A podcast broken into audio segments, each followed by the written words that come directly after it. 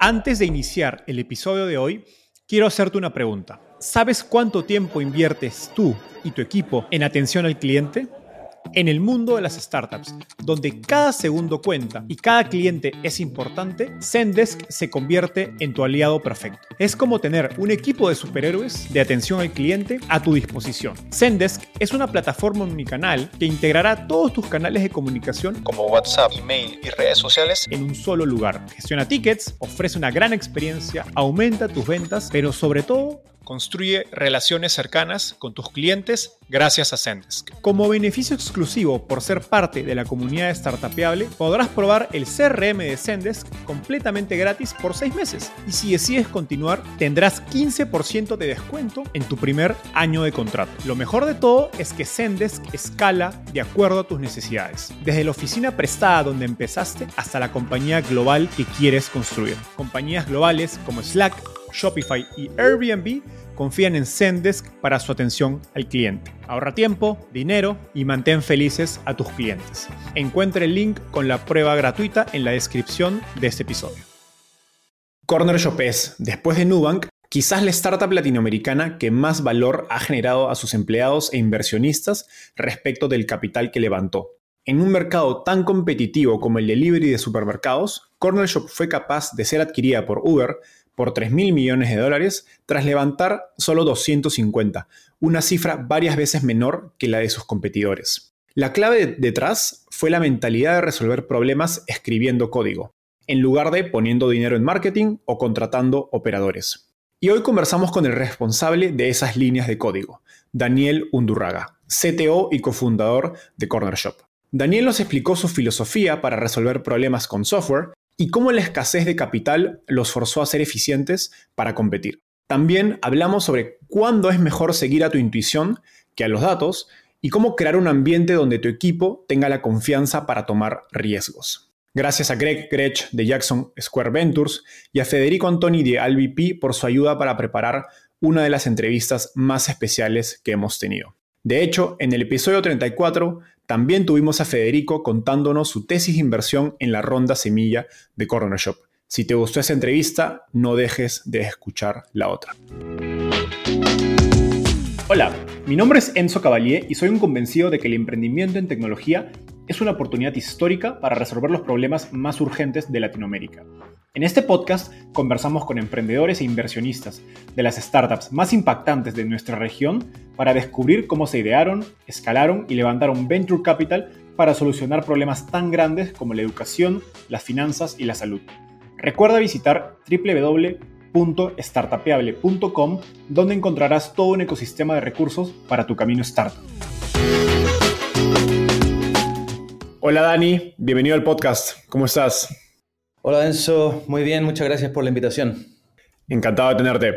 Dani, empecemos con un poco de historia. Cuéntanos cómo llegaste al fascinante mundo de las startups y cuál fue ese momento ajá detrás de Corner Shop. Bueno, yo partí emprendiendo muy chico, cuando todavía estaba en la universidad, a los 21 años. Eh, yo entré a trabajar eh, en la universidad donde yo estudiaba. Yo empecé a trabajar en segundo año de universidad a los 18, 19 años. Empecé a trabajar como ingeniero de software. Um, y, bueno, eso me llevó finalmente a, armar una, empresa que hacía sitios web, ¿cierto? En esa época, en los finales de los 90, principios de los 2000, em, cuando, donde nadie tenía sitio web y me tocó ser parte un poquito de esa pequeña revolución, donde las pymes querían tener sitio web por primera vez, etc. Y, um, y finalmente armé mi primera startup el año 2007, hace 15 años atrás, eh, desde Chile, en un momento en que en América Latina eh, prácticamente no habían startups. Y, bueno, fue, fue bastante difícil, con, con muchos aprendizajes en el camino, eh, con algunos fracasos y algunos éxitos también.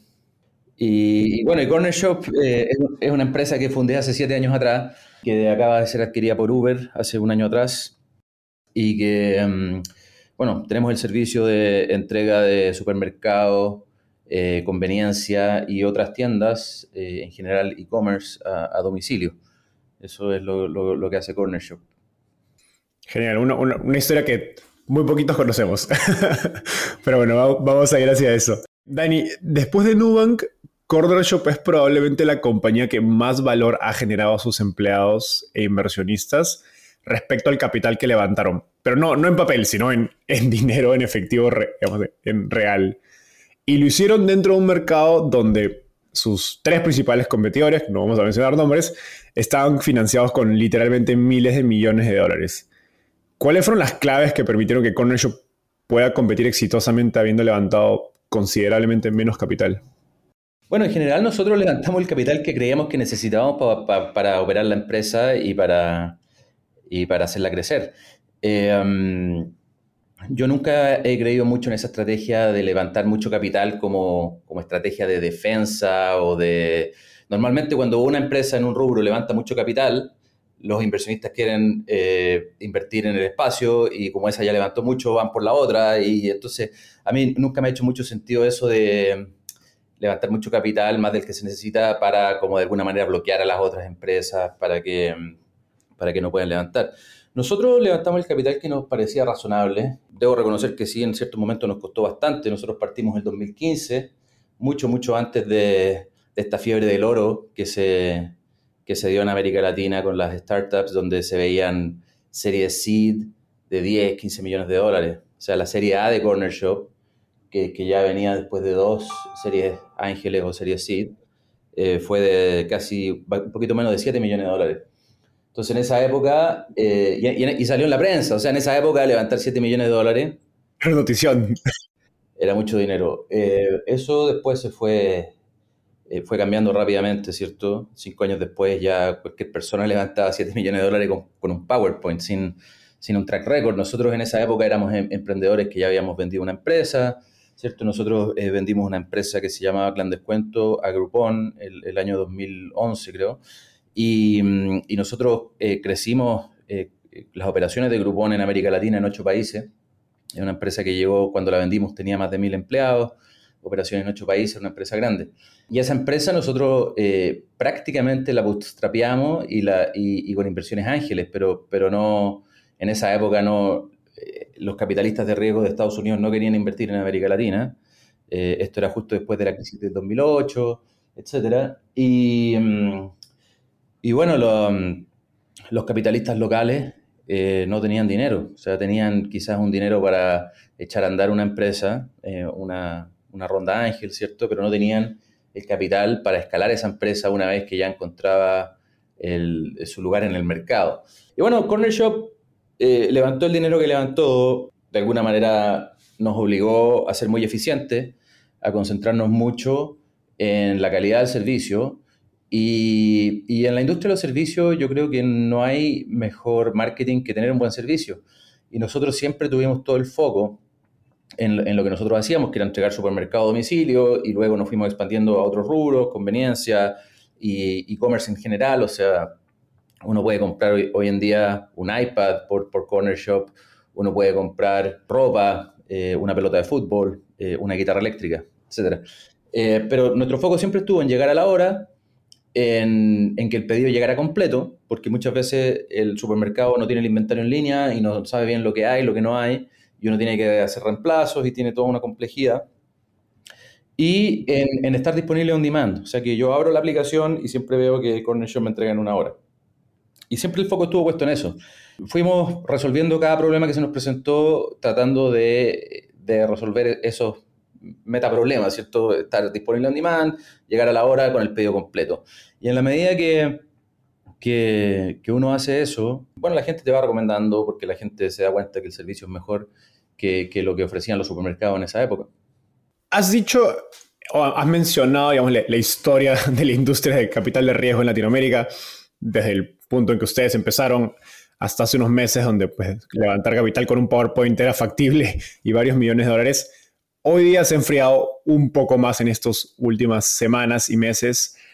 ¿Cómo crees que la escasez o en su defecto el exceso de capital afecta la capacidad de ejecución de, fundadores? Bueno, como todos los mercados, esto funciona con la oferta y la demanda, ¿cierto? Y cuando hay mucha oferta de capital, empieza a aparecer emprendedores de todas partes y gente que nunca pensó en emprender eh, quiere emprender y ser un tech founder y, para llevarse un poquito de ese capital y se vuelve un poquito una, fiebre del oro, ¿cierto? Y claro, yo vi, yo vi cambiar esto, la gente de mi generación, yo tengo 41, partí emprendiendo hace 20 años atrás, y, yo siento que lo que motivaba a la gente en esa época, cuando no había glamour, cuando no había dinero, cuando no habían fondos de, de venture capital, era una cultura un poco más hacker, era construyamos algo, construyamos un producto y una vez que ese producto está construido, bueno, ¿cómo lo llevamos a la siguiente etapa? Y la respuesta normalmente era, bueno, hagamos una empresa. Y, mucha gente se volvía emprendedor desde la cultura hacker, desde ser un ingeniero de software o alguien que le gusta diseñar productos y, nadie estaba pensando en, en, retirarse en un año más con un yate, ¿cierto? El, yo eh, en estos últimos años sí he visto mucho más emprendedores de un perfil más que vienen de eh, consultoras o que vienen de eh, banca de inversión y que de un día para otro despertaron y dijeron yo voy a ser un tech founder, no son ingenieros, no saben programar, no saben construir un producto, sí se entienden más o menos cómo funciona el mundo de las finanzas y del levantamiento de capital. Y, mm, y son equipos que, que, funcionan muy distintos, con distintas motivaciones y, con, y, y, que operan de manera diferente. Yo creo que ahora que, que, se está enfriando esto, como tú dices, yo creo que se está enfriando bastante. De hecho, creo que, que vamos a ver morir algunas unicornios. Creo que va a haber un cementerio de unicornios eh, en algún momento. Bueno, lo que va a pasar es que va a volver a las raíces, va a volver a la gente que le gusta hacer producto y que está construyendo un producto y que después se pregunta a sí mismo, bueno, ¿cómo llevo este producto a una siguiente etapa y transformo una empresa? Eh, y, gente que tiene la convicción y, que entiende que esto no es fácil, esto no es fácil, es difícil, toma tiempo, toma mucho esfuerzo, hay que dejar muchas cosas de lado para, poder hacerlo bien. Y, em, y vamos a volver a, ese tipo de emprendedor que, que, está dispuesto a hacerlo aún cuando no están los miles de millones de dólares ahí a la vuelta de la esquina esperando para, para, para, para que te los entreguen. Hablando de, de, construir producto, diseñar productos y resolver problemas, Federico de, de LVP nos dijo que ustedes digamos, siempre supieron que estaban construyendo una compañía de software y que cualquier problema lo resolvieron con software. digamos, no gastando en marketing o contratando operadores, sino escribiendo código. Explícanos esta mentalidad o forma de trabajar y qué se necesita para implementar, sobre todo en un negocio tan operativo como el de supermercados y delivery de última milla. Bueno, yo creo que a nosotros nos tocó un poco eso, como te dije antes, porque teníamos mucho menos dinero que otras empresas del, rubro. El, em, cuando uno tiene mucho dinero es fácil eh, eh, tirarle dinero a los problemas y, tratar de resolverlos con dinero en lugar de con procesos, con tecnología, etc. Nosotros siempre nos vimos obligados a ser muy eficientes y para nosotros siempre la eficiencia estuvo ligada a eh, la tecnología y al software. Entonces lo que nosotros hicimos en general fue que cada equipo dentro de Corner Shop, te estoy hablando desde recursos humanos hasta finanzas, eh, etcétera. O sea, cualquier equipo dentro de la empresa tenía sus propios ingenieros, sus propios ingenieros de software, que iban automatizando las cosas que había que automatizar, que iban insertando todas estas cosas en el sistema maestro, digamos, donde están todos los datos de cuánto vendemos, cuánto, cuál es la retención de los clientes, y podían consultar todos estos datos para ocuparlos como input en su sistema y para poder ir tratando de automatizar lo más posible. En general, en todas las empresas, eh, la gente siempre parte con un archivo Excel o Google Docs, ¿cierto? Donde van anotando las tiendas que hay que contactar o las tiendas que... Nosotros siempre que detectábamos un Excel manual, digamos, que alguien tenía en la empresa, siempre tratábamos de cómo hacemos para que esto meterlo al sistema maestro y hacerlo parte de los flujos, para que cuando una tienda se registra en Corner Shop, se se rellene eso y se gatille algo y, tratar de automatizarlo todo con, en base a software, en base a eventos, en base a eliminar estos software manuales. En algún momento también eh, hicimos nuestro, nuestro propio Mechanical Turk, por así llamarlo. No sé si la gente sabe lo que es Mechanical Turk, pero es un servicio de Amazon donde a través de una API, una API, eh, Amazon te ofrece un ser humano que puede hacer una, una tarea sencilla, como decir, por ejemplo, uno puede subir un set de fotografías y de gatos y perros y, las personas te pueden cliquear, esto es un perro, esto es un gato, esto es un perro, esto es un gato. Y tú te puedes, puedes mostrar varias veces la fotografía de diferentes personas para asegurarte que la respuesta está correcta, ese tipo de cosas. Nosotros eh, hicimos nuestro Mechanical Turk interno también para tener el catálogo al día, para tener las fotos bonitas, para tener descripciones, para asegurarnos, o sea, todas las cosas. Entonces, también ocupamos a, los seres humanos, ¿cierto?, para mejorar eh, nuestra nuestro catálogo, nuestro inventario, etcétera, pero también dándole este superpoder que es la tecnología, donde ellos entran a un sistema y con poquitos clics nos pueden dar mucho feedback de lo que está pasando y eso después entra otro proceso, etcétera. O sea, teníamos todos estos procesos que, que, iba para asegurarnos de que nuestro catálogo fuera el mejor del mercado, para asegurarnos que tuviéramos las mejores fotos del mercado, las mejores descripciones de los productos que el, eh, y que el catálogo estuviera completo. O sea, aparte, cuando uno está en el rubro de supermercado, que los supermercados grandes tienen 50, 60, 70 mil productos, eh, nosotros siempre tratamos de tener la mayor cantidad posible. Hay ciertas cosas que no teníamos, por ejemplo, si alguien compra una lavadora de ropa, que es gigantesco y que cuesta mucho mover, eso no, no lo entregamos, pero casi todo lo que no era eso lo, lo hacíamos y, y, para nosotros siempre fue muy importante tener el, el catálogo eh, lo más completo posible. Eso lo, lo, vimos siempre como una ventaja comparativa de, de Corner Shop con otras empresas. Y, en fin, o sea, fuimos ocupando la tecnología eh, para, todas estas cosas y también ocupamos los mismos datos de la operación de Corner Shop para lo mismo, para tener el catálogo al día, etcétera. Por ejemplo, si nosotros teníamos que una Coca-Cola vale 2 dólares en el, catálogo y, y, tres shoppers van eh, consecutivamente en un espacio de tiempo X y te marcan que esa Coca-Cola está a un dólar 90, el sistema automáticamente actualizaba el precio y nosotros ya le mostramos ese precio a los clientes, eh, etcétera. Siempre mm, eh, y fuimos viendo qué datos de la operación se podían ocupar para eh, mejorar el catálogo, para mejorar la calidad del, del, servicio y la experiencia de los usuarios. El, el responsable, digamos, de, de, todo ese trabajo, tengo entendido, de, desde el día uno fuiste tú. Eh, Greg, otro de tus inversionistas, eh, nos dijo que uno de tus superpoderes es convertirlos, digamos, creo que lo que, nos, lo, lo que nos has explicado ahorita, que es convertir los procesos humanos en software y datos y que sabes construir sistemas pues que impulsen la productividad de todos. ¿De dónde nace esta, esta habilidad o cómo la adquieres y cómo crees que otros fundadores podrían eh, practicarla? Bueno, primero quiero corregir eso de que yo hice todo, porque la verdad es que yo tengo la suerte de tener dos fundadores que son mucho más brillantes que yo eh, y de los cuales he aprendido mucho. Y, y no solo tengo dos eh, cofundadores increíbles, sino que el, el equipo core que, que, partió Corner Shop, eh, yo te diría las primeras 30, 40 personas que contratamos en Corner Shop, que la inmensa mayoría de ellos, si no todos ellos, habían trabajado con nosotros en alguna de nuestras startups anteriores, en, en Nidish, en Clan Descuento, en, en Seahorse, que fue una red social fracasada que hice antes de Corner Shop. Y, bueno, nosotros armamos un equipo muy, muy bueno y, y, y, eso de gente que ya había trabajado junta antes y que tenía una cierta cultura de trabajo. Entonces, simplemente hacer esa apreciación, que yo no hice nada solo acá. Ahora, mis dos cofundadores son ingenieros también. Eh, Chuck, que en esa época, que es mi socio chileno, él, en esa época eh, él era el, el, COO de la empresa, el, el director de operaciones.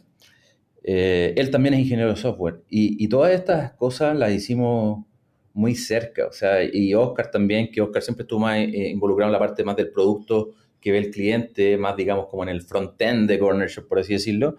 Eh, él también se involucraba mucho también en, algunas cosas de backend al principio. Entonces, nosotros lo que hicimos fue mirar el mundo real, cómo ver el mundo real, desarrollar una capa de software que, opera sobre el mundo real para poder de alguna manera controlar y administrar bien toda esta operación que terminó siendo gigantesca, ciertos millones de clientes, cientos de miles de shoppers.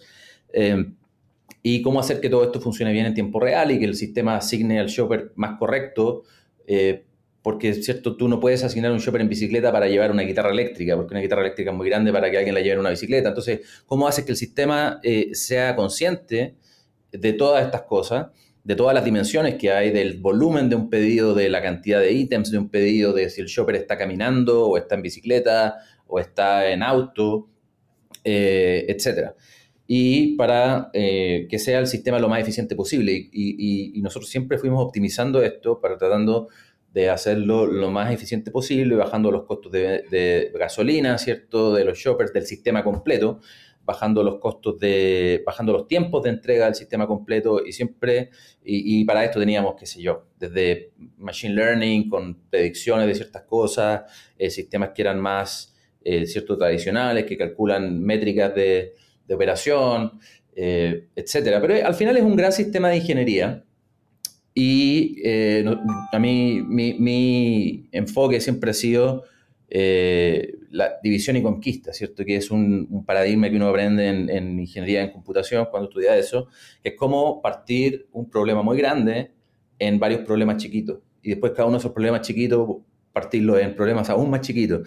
Y, y así uno va modelando la realidad en un software y, y ese software al final tiene miles de componentes que interactúan unos con otros y donde si uno detecta un problema, uno va y corrige ese problema en esa, si es que la modelación que uno hizo al principio estuvo bien, que creo que en el caso nuestro sí estuvo bien, después uno puede ir y corregir cada problema y, generar eficiencias en todo el sistema.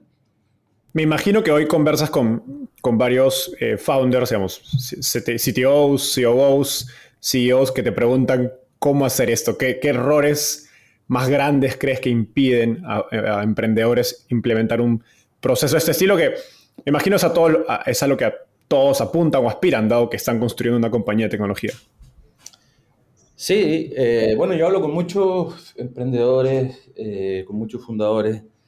Em, yo mismo eh, soy inversionista ángel y he invertido en muchas de estas compañías, entonces sí, doy, doy, doy bastante consejo, pero yo también creo el que cada compañía tiene su propio camino, su propio mercado, su propia idiosincrasia, sus propias dificultades, y yo no creo tanto en el consejo envasado.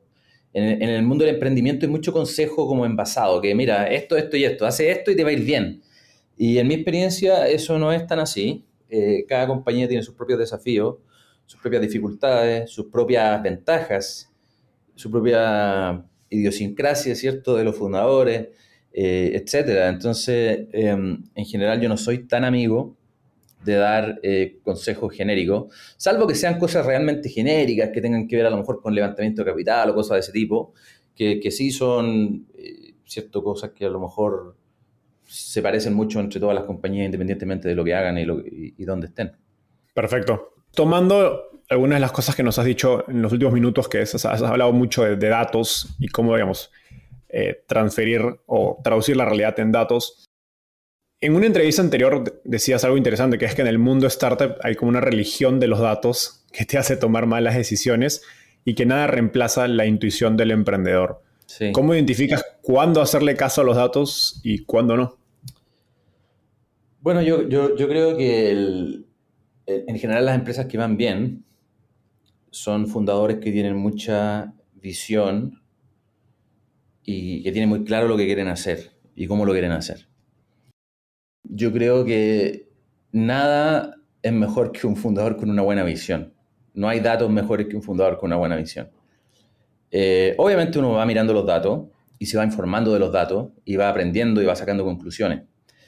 Pero yo también he visto una mm, tendencia en el último tiempo en Silicon Valley y en general en las, empresas de tecnología, eh, en que todo se quiere evitestear y todo se quiere medir. Y uno no puede evitestear la estrategia de la empresa, uno no puede evitestear la visión de la empresa, eh, y hay cosas que uno no debería transar.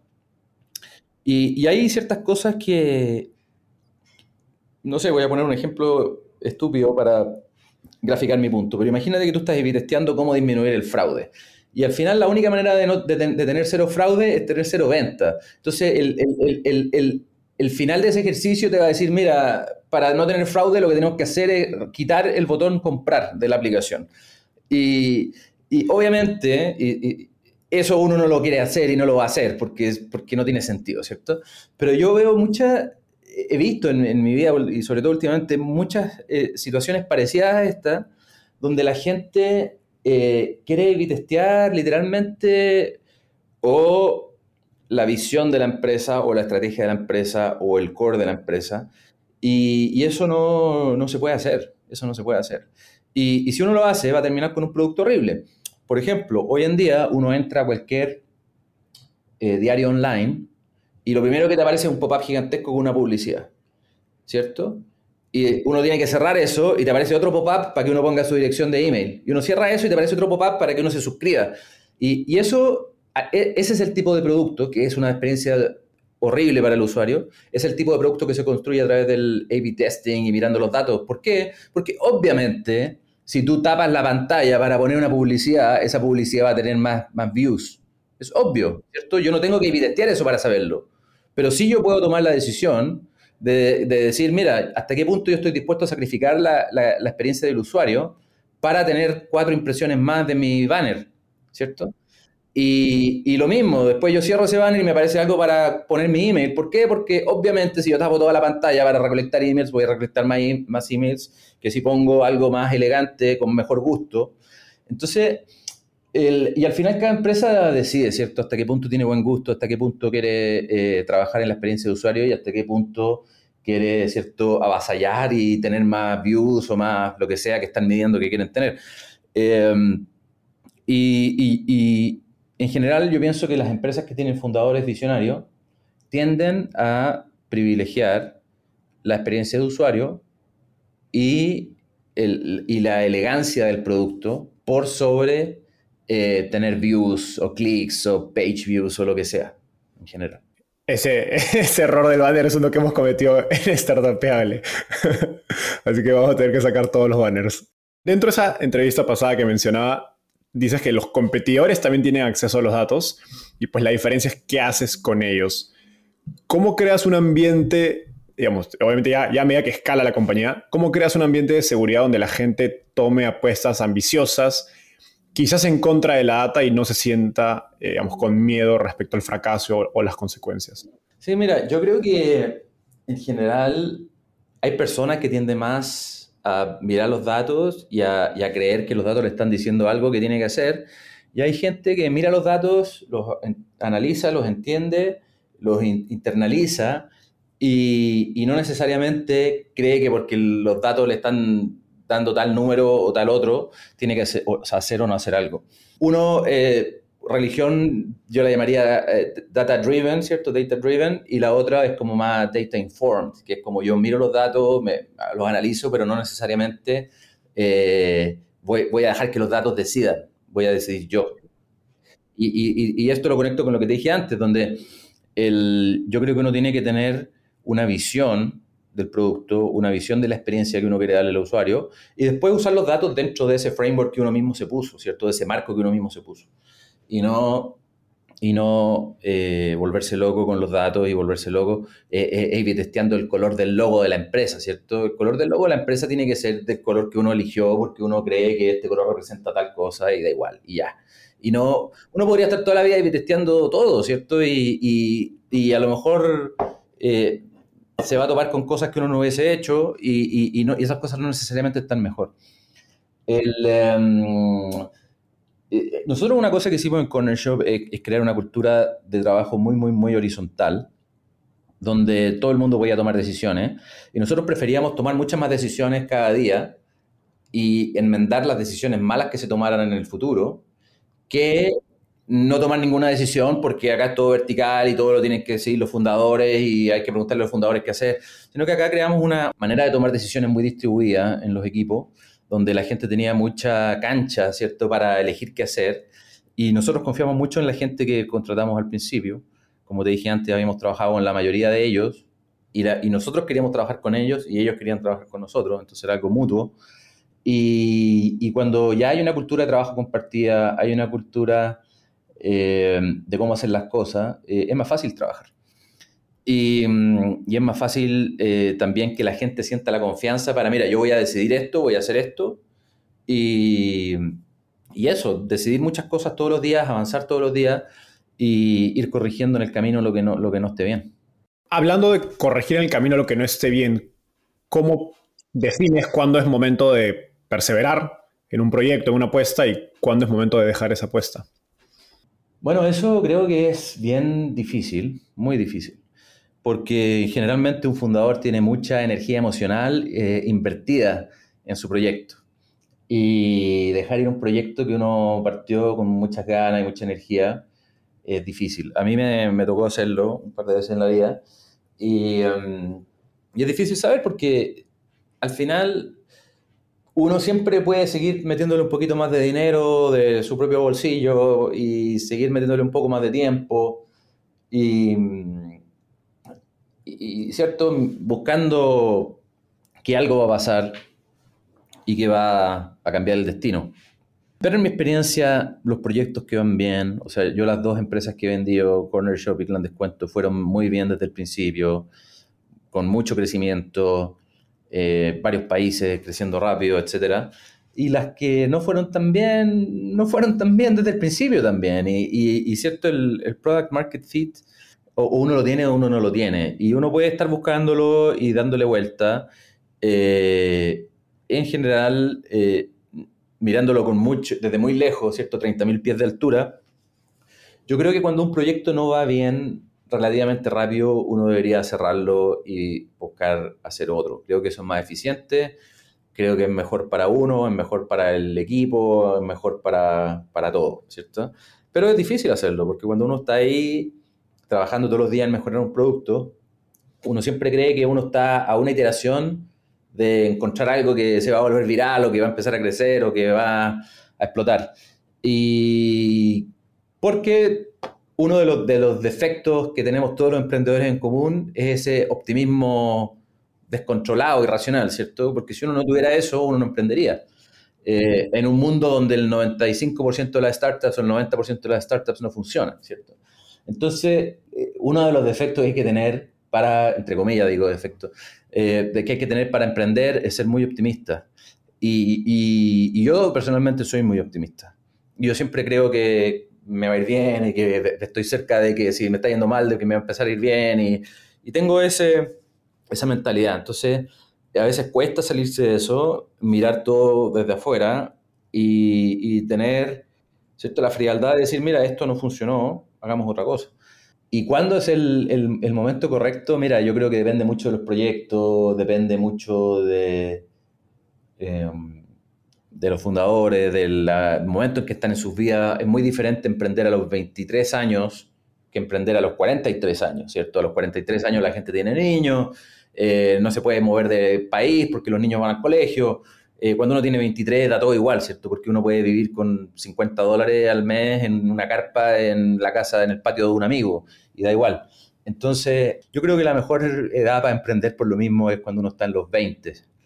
Y a pesar de que quizás la madurez y la experiencia viene ya más por los 30, ¿cierto? Yo partí Corner Shop cuando tenía 34 y creo que estaba en el momento perfecto para, para hacer una empresa como, como la que hicimos, porque ya tenía mucha experiencia pero todavía tenía cierta juventud y cierta flexibilidad para poder hacerlo. Nos has hablado de, esta mentalidad, digamos, de, optimismo y ganar.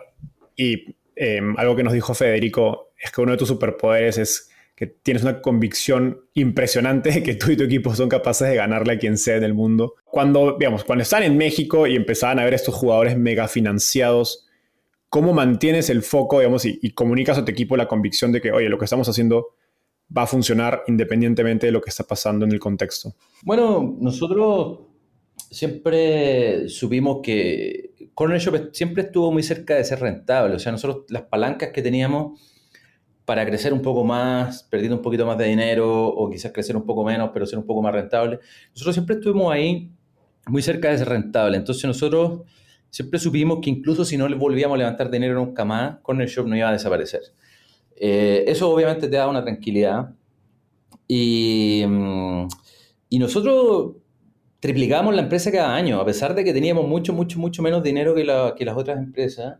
Triplicábamos cada año las ventas, triplicábamos cada año los usuarios activos, teníamos una retención brutal, brutal. O sea, la gente pedía tres veces en Corner y nunca más dejaba de usarlo.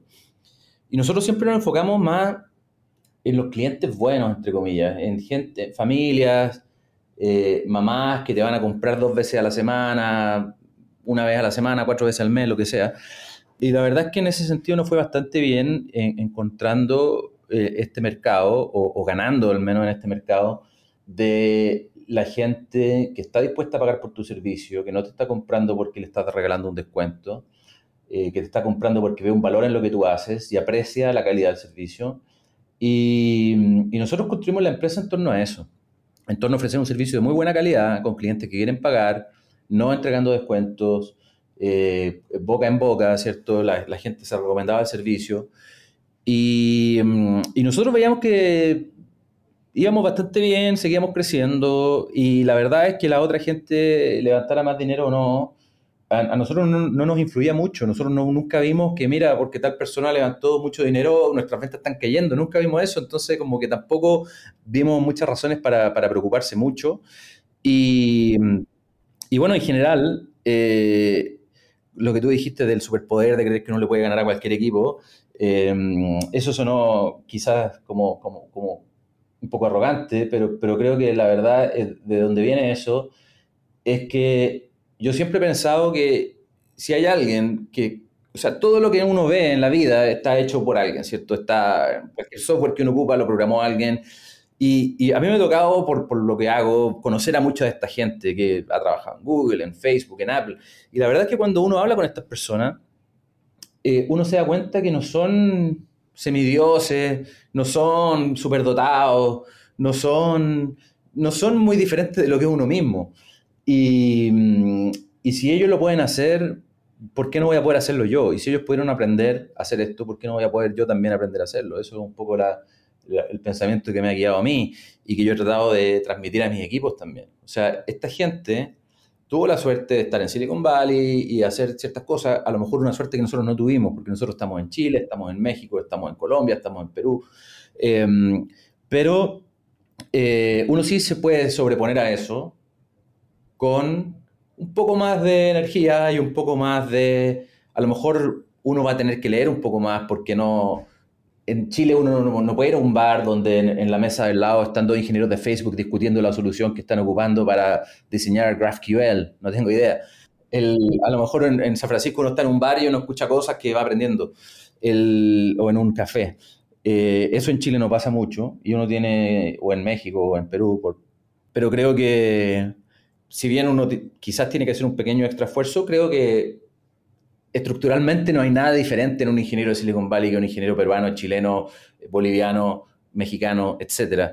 Y, nosotros somos capaces de aprender las mismas cosas y de pensar de la misma manera y generar productos similares y, ¿por qué no, mejores también? No, no podría estar más de acuerdo y creo que el Internet ha hecho que eso sea un poco más fácil también y más accesible. Y justo vamos a hablar de, eso, que son algunos de tus proyectos que estás trabajando ahora. Y ya para ir un poco cerrando esta, estas historias acerca de, Corner Shop, ¿cuál fue la lección más difícil que has aprendido en, el camino de, Corner Shop?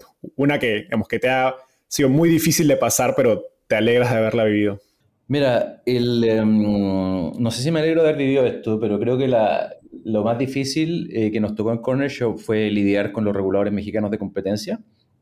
Eh, que en, un primer momento nosotros habíamos vendido la, la, empresa Walmart y después de nueve meses no nos dejan vender la empresa, eh, nosotros quedamos con literalmente cero pesos en la cuenta corriente, teníamos que pagar sueldo, debíamos 15 millones de dólares a Walmart y nos quedamos con una empresa quebrada el año 2018. Esto es un poco antes de que vino toda esta fiebre del oro donde todo el mundo quería invertir, entonces estaba, yo tenía mucho miedo de que no íbamos a poder conseguir el dinero para seguir adelante, porque en ese momento Corner Shop era una empresa que no era rentable, tenía una deuda de 15 millones de dólares con Walmart, tenía que pagar sueldos en un mes más y no tenía dinero para hacerlo.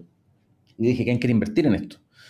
Eh, y afortunadamente eh, nuestros inversores existentes eh, nos hicieron un, bridge, ¿cierto? Nos prestaron el dinero para poder salir de eso. Pero yo, yo sí tuve mucho miedo de, de, que a lo mejor Corner Shop podía morir en ese momento. Y después cuando viene Uber, y compra el 51% de Corner Shop el 2019. Eh, otra vez nos metieron en este proceso kafkiano eh, que esta vez duró 18 meses.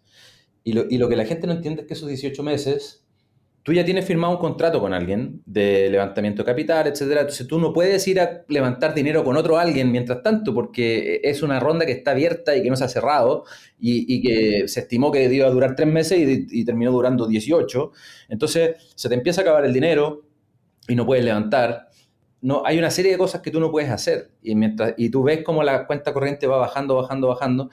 Y Corner Shop necesitaba mucho capital de trabajo, mucho dinero que está parado, ¿cierto? En cuentas, porque por cómo ver a Corner Shop, nosotros vamos, pagamos con una tarjeta de crédito en el supermercado y el procesador de pago nos paga a nosotros 3, 4, 5 días después. Y, y esos 3, 4, 5 días de dinero que tú tienes parado, en la medida que tú vas creciendo y vas triplicando cada año, eso también va triplicando cada año y tú necesitas tener cada vez más capital detenido ahí, que es capital que tú tienes, que está en tu balance sheet, pero que tú no puedes ocupar. Entonces, eh, en fin, fue, fue bastante terrible y, creo que mi gran aprendizaje ahí es que uno nunca sabe lo que va a pasar, uno nunca, hay cosas que están completamente fuera de tu control, pero completamente, o sea, yo nunca me había sentido tan pequeño en mi vida como lidiando con el Estado mexicano.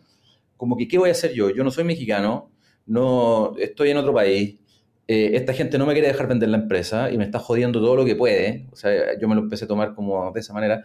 Y, ¿y qué puedo hacer yo? Aparte de estar ahí con una sonrisa, tratando de hacerme el simpático y que ojalá que me aprueben. Y porque al final tú dependes de este grupo de personas que no entiende nada de tecnología, que no entiende nada de emprendimiento, que no entiende nada de, nada, diría yo, y que, ellos tienen que tomar la decisión de si tú puedes o no vender tu empresa. es horrible, es horrible, porque uno como emprendedor, a mí siempre me gusta pensar que, que yo siempre puedo influir y siempre puedo hacer algo a través de mi trabajo y el que trabajo en mi equipo para modificar la realidad, ¿cierto? Y para hacer que el resultado que yo quiero ocurra. Cuando tú estás lidiando con este tipo de burocracia, no hay nada que tú puedas hacer. No hay, nunca uno entiende bien qué está pasando y por qué se demoran las cosas. Los abogados tampoco entienden, nadie entiende nada. Es como una caja negra de la que uno tiene que eh, prácticamente rezarle a algún ser superior para, que, para salir de ahí. Y, eso, y, cuando te pasa este tipo de cosas, uno, uno se distrae, no puede levantar dinero, la gente se pone nerviosa y uno tiene que estar ¿cierto? haciendo malabares con siete pelotas en el aire al mismo tiempo para ver y ver que no se te caiga ninguna.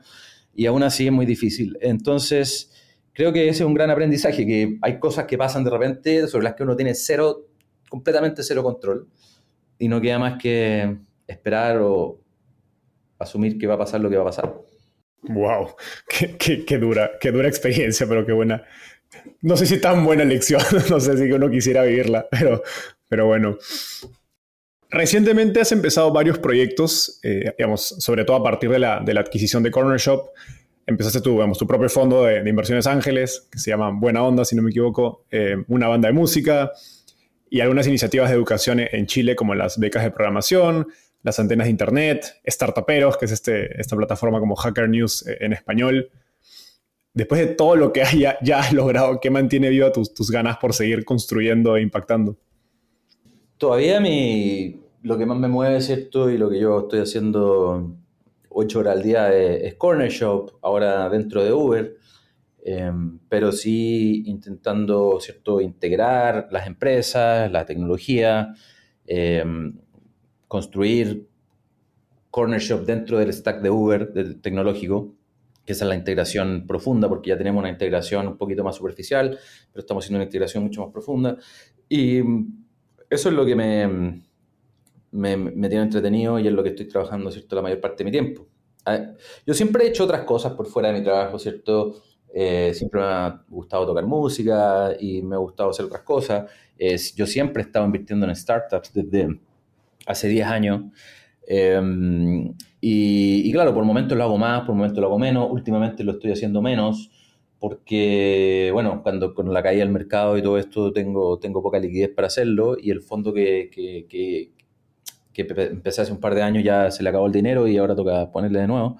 Pero, mm, pero sí, y tratando de hacer cosas también que le den sentido a la vida, ¿cierto? Como que estos proyectos más que se podrían llamar filantrópicos, que estoy haciendo ahora, que es el, el proyecto de las becas de programación eh, que estamos entregando en Chile y para estudiantes de tercero y cuarto medio, que es cierto es como de quinto y sexto de secundaria. O, y el otro proyecto es el de, mm, de los satélites, que estamos poniendo estos satélites de Starlink en, en escuelas rurales en Chile para darles conectividad. Y, y, un proyecto está bastante interesante y bastante entretenido. Eh, el primer paso es poner la conectividad, ¿cierto?, de Starlink en lugares que no tenían internet. Entonces eso ya revoluciona la vida de una comunidad, de un pueblo, que antes tenía que viajar, ¿cierto?, para poder hacer trámites online, porque no hay 3G, no hay, no hay nada, ¿cierto? Y, y en la segunda etapa de ese proyecto va a ser entregar dispositivos para que los niños y los estudiantes puedan conectarse a Internet, y, porque no todos tienen dispositivos para conectarse a Internet. Y ya mm, el tercer, la tercera etapa que esperamos hacer más adelante, eh, creemos que va a ser un software educativo para que estos dispositivos y estos que tienen esta conectividad, ¿cierto? Puedan tener un software que eh, pueda asegurar que un niño, independientemente del lugar donde haya nacido, tenga acceso a la misma educación que a lo mejor niños más privilegiados que viven en ciudades donde siempre ha habido conectividad, etc.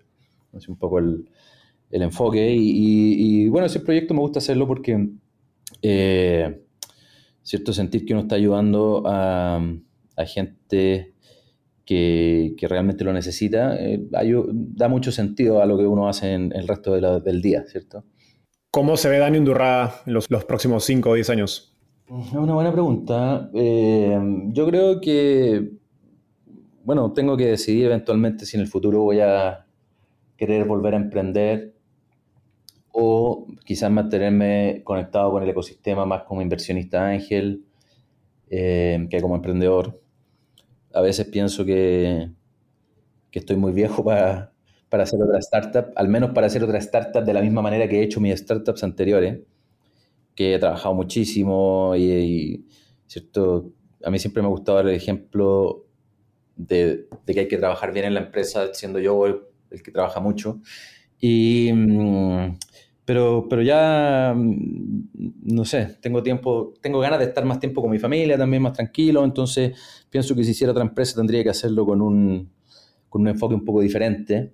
Eh, donde no tenga que ser yo necesariamente el que más trabaja y el que está ahí a las 7 de la mañana trabajando hasta las 12 de la noche.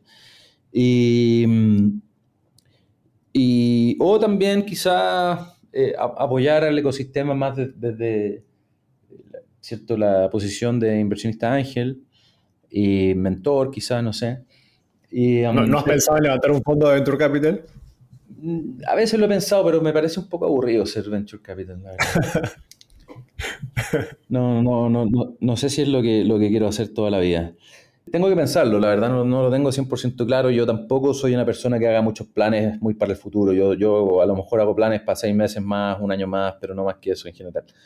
Entonces, mi plan ahora es seguir en Corner Shop, seguir eh, en Uber, eh, ¿cierto? Terminando estas integraciones y, viendo que, es cierto que la, adquisición de Corner por parte de Uber ojalá sea la mejor adquisición que, hayan hecho jamás y, que cuando miren hacia atrás y digan, eh, mira, compramos Corner Shop, fue la mejor decisión que hemos hecho en la vida, ojalá que, eso sea lo que ellos crean y, yo estoy trabajando para que así sea. Y lo que venga después ya, ya vendrá, pero no, no tengo tantos planes, la verdad. Dani, ha sido un gustazo tenerte en, el podcast. Llegamos al, segmento final, que son de mis partes favoritas. Es ronda de tweets. Básicamente te voy a hacer una pregunta y me tienes que responder en menos de un minuto. Okay. ¿Estás listo? Sí. Estoy viajando de San Francisco a Santiago de Chile. ¿Qué libro debería leer y por qué? A ver, yo eh, eh, supongo que la, tu audiencia son principalmente emprendedores o gente que quiere emprender en el futuro o gente que está conectada con el ecosistema de startups.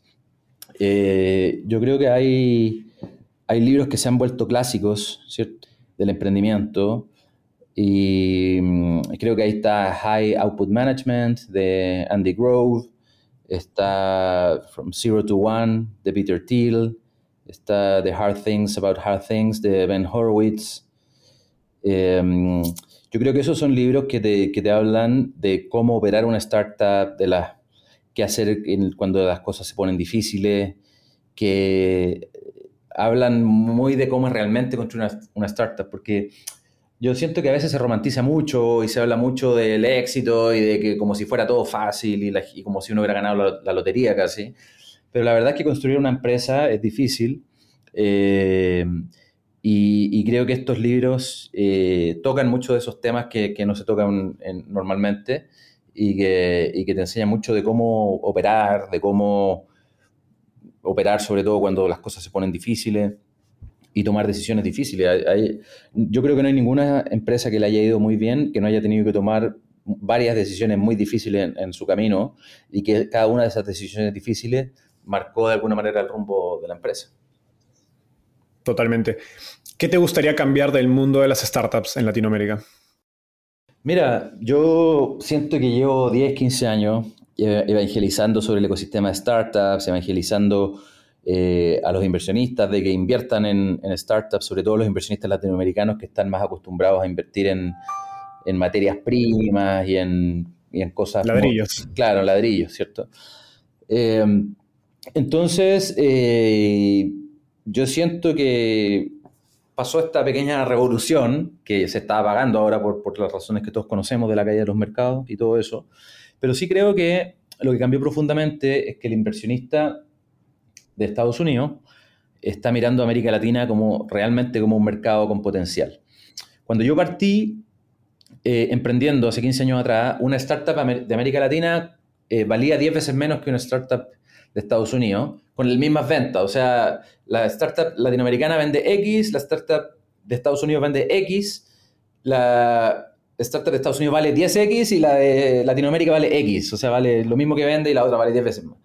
Eh, y eso era por, por, un, por, una serie de temas que han ido cambiando. La penetración de Internet ha mejorado muchísimo en América Latina, la penetración de los celulares ha cambiado muchísimo, la penetración de los métodos de pago, ¿cierto? La, la cantidad de fintechs que te dan tarjeta de crédito hoy día eh, prácticamente cualquier persona que quiere puede tener una tarjeta de crédito. Entonces, todo eso ha ido haciendo que el mercado potencial del e-commerce en América Latina sea muchísimo más grande y que, la, y que la, el hambre, ¿cierto? la necesidad de servicio, eh, ya sea financiero o de otro tipo, está creciendo muchísimo también.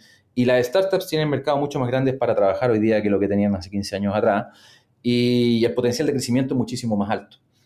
Entonces, eh, finalmente pasó que Número uno, hay, eh, los fondos de Estados Unidos están invirtiendo en América Latina. Número dos, ah, hay fondos en América Latina que, están levantando ciertos montos súper grandes, 100 millones de dólares, 500 millones de dólares, cosas que antes no, no, se hubiese pensado.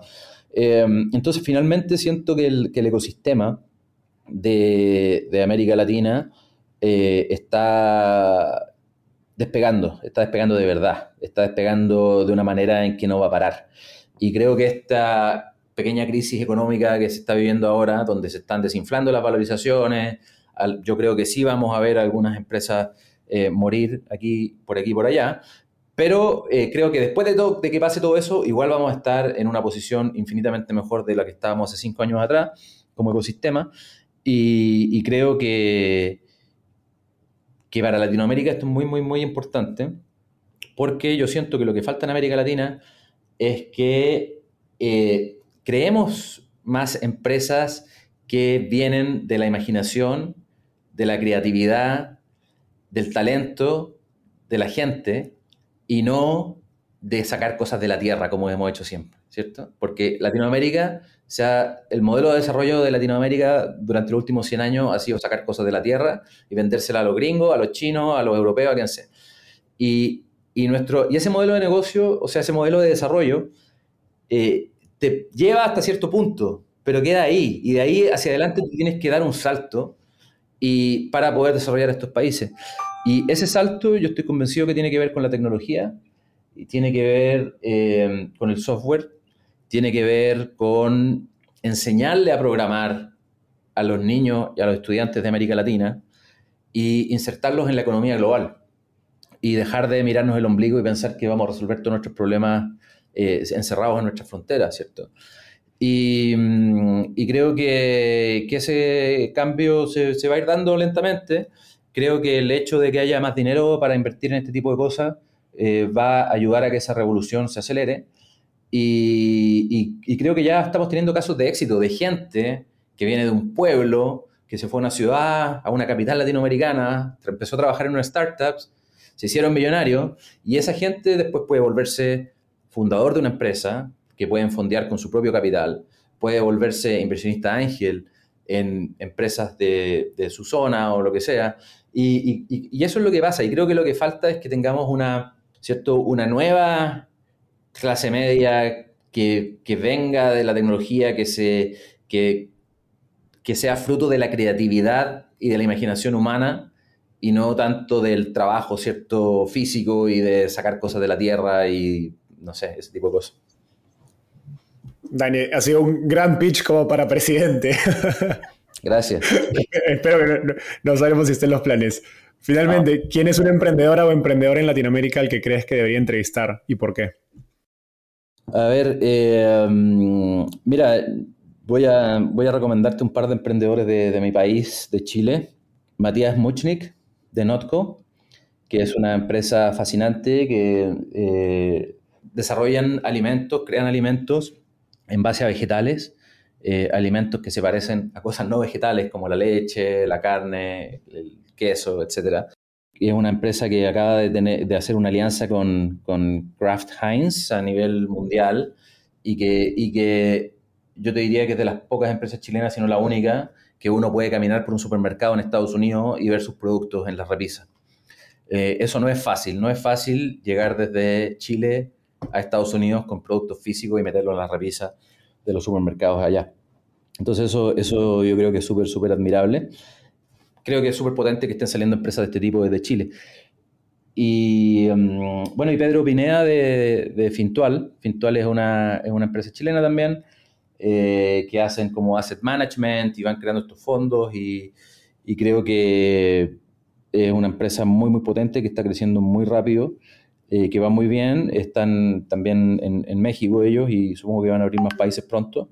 Eh, yo soy inversor de estas dos empresas, así que viene un poco de cerca la recomendación, pero al final yo invertí en, ellas porque, porque creo mucho en estos fundadores y creo mucho también en lo que están haciendo. Y, mm, creo que son, son un gran ejemplo y una gran inspiración eh, para otra gente que quiere emprender en Chile y por qué no también en, en otros lugares de América Latina. Genial terminamos con eso. Dani, eso, ha sido todo por hoy. Gracias por estar acá. Y al resto de la audiencia nos vemos en un próximo episodio. Bye. Muchas gracias. Un abrazo.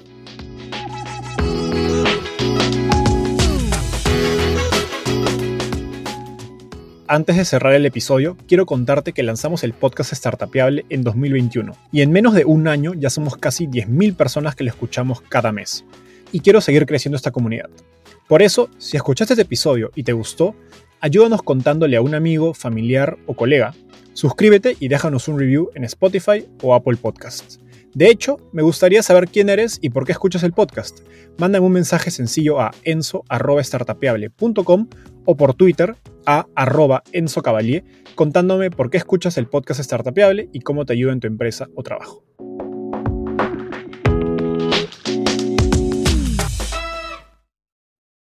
Este es un podcast producido por Explora.